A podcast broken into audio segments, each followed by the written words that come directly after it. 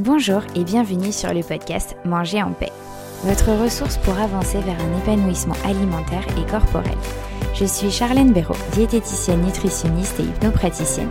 Je suis ici pour vous aider à retrouver une relation sereine avec votre alimentation et bienveillante avec votre assiette. Chaque semaine, je vous partage mon expérience, mes outils et mes conseils avec douceur et bonne humeur pour enfin vous réconcilier avec votre corps et votre assiette. C'est parti pour l'épisode du jour. Bonjour à tous, nous voilà dans l'épisode où aujourd'hui on va parler de la peur d'avoir faim. La peur d'avoir faim, sachez déjà que c'est un sujet bah, très commun et qui est bien plus présent, qui concerne beaucoup plus de monde que vous ne pouvez le penser. Cette peur d'avoir faim, ça se manifeste aussi autant chez les hommes que chez les femmes. Et en fait, pour l'expliquer, on va déjà se mettre dans un contexte particulier. On va déjà se mettre dans un contexte de régime, de privation, de restriction. Ok? Donc, dans cette logique complètement nulle et non durable dans le temps, inculquée par les régimes, la faim est un ennemi. La faim, c'est une menace qui va vous exposer à une transgression de certaines règles débiles inculquées par les régimes. On est d'accord. Vous avez aussi sûrement et ça j'en mets mes deux mains à couper, déjà entendu que ce n'était pas bien de manger entre les repas. Mais du coup, si par malchance, si par malheur vous avez faim entre les repas, qu'est-ce qui se passe? Quelle solution quelles possibilités s'offrent à vous dans ce monde affreux des régimes? Quelles sont vos possibilités? La plus évidente pour autant, ce serait quand même de manger. Quand on a faim, c'est que notre corps a besoin d'énergie, il vous en réclame par des manifestations physiques, à qu'à la faim. Alors la réponse la plus logique serait quand même de lui donner ce qu'il demande, ce qu'il a besoin. De la nourriture égale de l'énergie. Le problème, c'est que quand on est au régime, on nous dit que c'est pas bien de manger entre les repas, que la faim c'est un peu notre ennemi, que grignoter, faire une collation pareil, hein, ça aussi c'est pas très bien. Et au mieux pour la collation, on nous autorise à manger un fruit. Alléluia, un fruit. Bon, ok, un fruit, il peut en partie, j'ai bien dit en partie répondre à vos besoins de corps. Mais généralement, alors là je dis bien généralement parce que ça c'est du cas par cas. Hein. donc là comme d'hab dans ce podcast je généralise. Mais généralement un fruit au goûter c'est insuffisant. Et puis, autre chose, ça pareil, au cas par cas, ça dépend des goûts, mais un fruit, au niveau plaisir gustatif, bah, c'est pas forcément toujours génial, pas toujours forcément folichon. Donc, vous avez faim. Vous mangez votre fruit parce que ça, vous avez le droit. Vous avez le droit qu'à ça. Que vous soyez fan ou pas, on va dire qu'en plus, vous n'êtes pas fan-fan. Du coup, cette règle stricte-là, elle va vous pousser à la transgression de votre régime sur un plus ou moins long terme. On, est d'accord, soyons honnêtes, on est tous humains et humaines. Parce que vous vous laissez, parce que vous prenez pas grand plaisir à manger ce fruit, parce que vous avez envie d'autre chose, parce que vos enfants ils sont en train de goûter, parce que vous avez d'autres trucs dans votre placard qui vous semblent beaucoup plus appétissants, parce que vous avez la dalle et que même après avoir mangé le fruit et que vous l'adorez, bah, vous avez peut-être encore faim. Du coup, il y a de grandes chances que vous finissiez par craquer et manger autre chose. Et là, le plus grand risque aussi à long terme, entre guillemets, c'est que vous mangiez des aliments interdits, des aliments gras et ou sucrés. Le mot interdit, hein, qui est, on est bien d'accord, là aussi inculqué par le régime. La conséquence, c'est quoi? Bah, C'est la culpabilité. Culpabilité des reproches intérieurs, des autres, ça peut arriver, alors là c'est le pompon. Et puis bah il y a un sentiment d'échec aussi.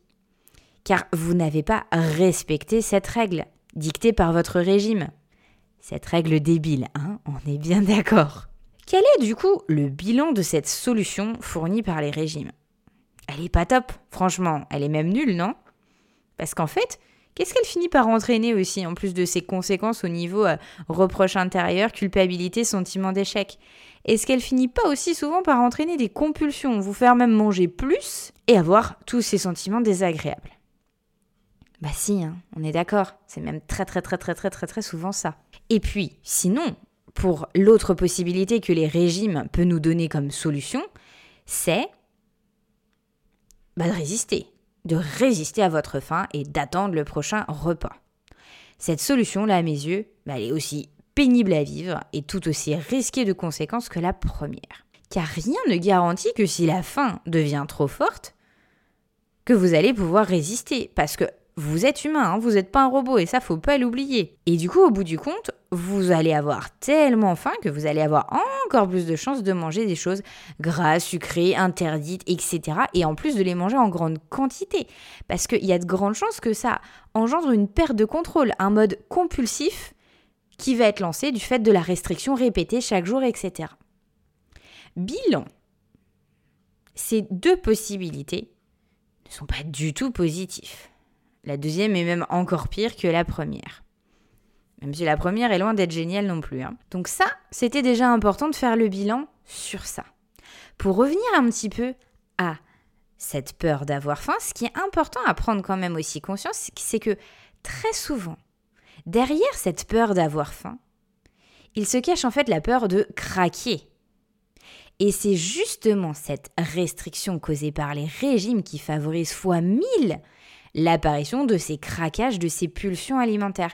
Et ça, c'est vraiment important d'en prendre conscience qu'en fait, c'est à cause des régimes qui nous inculquent en fait, derrière cette peur d'avoir faim, en fait, c'est la peur de, de, craquer, la peur de manger, la peur d'avoir une compulsion. Donc, ce qui va être important, c'est déjà prendre conscience de tout ça, peut-être en réécoutant cet épisode si vous en avez besoin, et du coup commencer à sortir de ce cercle vicieux en balayant ses croyances limitantes, c'est-à-dire la faim. C'est une sensation physique normale. Et ce n'est certainement pas une sensation physique qui est votre ennemi. Surtout pas. Elle vous indique simplement que votre corps a besoin d'énergie. Donnez-lui-en. Quelque chose de bon, de suffisant. Elle vous foutra la paix. Et tout ira bien et il n'y aura pas de risque de compulsion alimentaire. Il peut avoir d'autres petites causes de compulsion alimentaire, mais sachez que si déjà vous répondez à vos besoins de corps, vous avez 80% de chances de ne plus avoir de compulsion, ce qui est quand même pas du tout, du tout négligeable. Alors ça va être prendre du recul sur cette peur d'avoir faim qui derrière se cache cette peur de craper, craquer. Et surtout bien penser que la faim, c'est simplement un besoin de corps, c'est un, une sensation physique normale.